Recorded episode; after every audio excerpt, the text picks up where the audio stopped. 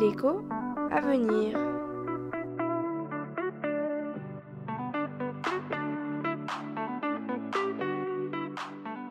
J'aimerais savoir que recouvrent les accords européens de libre-échange.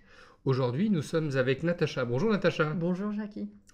L'Union européenne figure parmi les principales zones commerciales au monde et a conclu des accords de libre-échange avec des dizaines de partenaires économiques.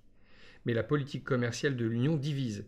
Certains y voient une fuite en avant libérale qui ignore les enjeux sociaux et environnementaux avec des pertes de compétitivité, d'autres un levier de croissance pour les économies européennes. Commençons déjà par le cadre qui régit la politique commerciale de l'Union européenne. Peux-tu nous en dire plus, Natacha?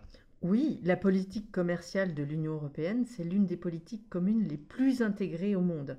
Avec la politique de concurrence, c'est l'autre politique commune qui relève d'une compétence exclusive de l'Union, ce qui permet à la Commission européenne sur la base d'un mandat que lui donnent les États membres, de parler au nom et de conclure des accords commerciaux pour le compte des 27 États membres de l'Union.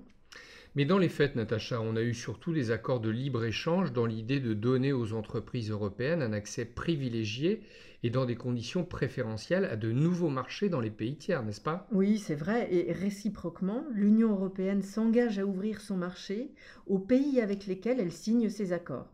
Donc ces accords contiennent essentiellement des diminutions de droits de douane dans certains secteurs, l'ouverture d'une partie des marchés publics ou encore la reconnaissance mutuelle de normes, autant de dispositions qui doivent fluidifier les échanges commerciaux de biens et de services. L'Union européenne a déjà signé plusieurs dizaines d'accords et en négocie encore aujourd'hui activement, par exemple avec le Mexique, l'Australie, la Nouvelle-Zélande, mais de plus en plus de voix s'élèvent pour dénoncer des accords qui serviraient surtout l'intérêt de grandes multinationales au prix de régression dans les domaines environnemental et social, par exemple. C'est à surveiller. C'est la raison pour laquelle les importations de produits qui ne respectent pas les normes sanitaires et environnementales européennes sont interdites purement et simplement dans les récents accords.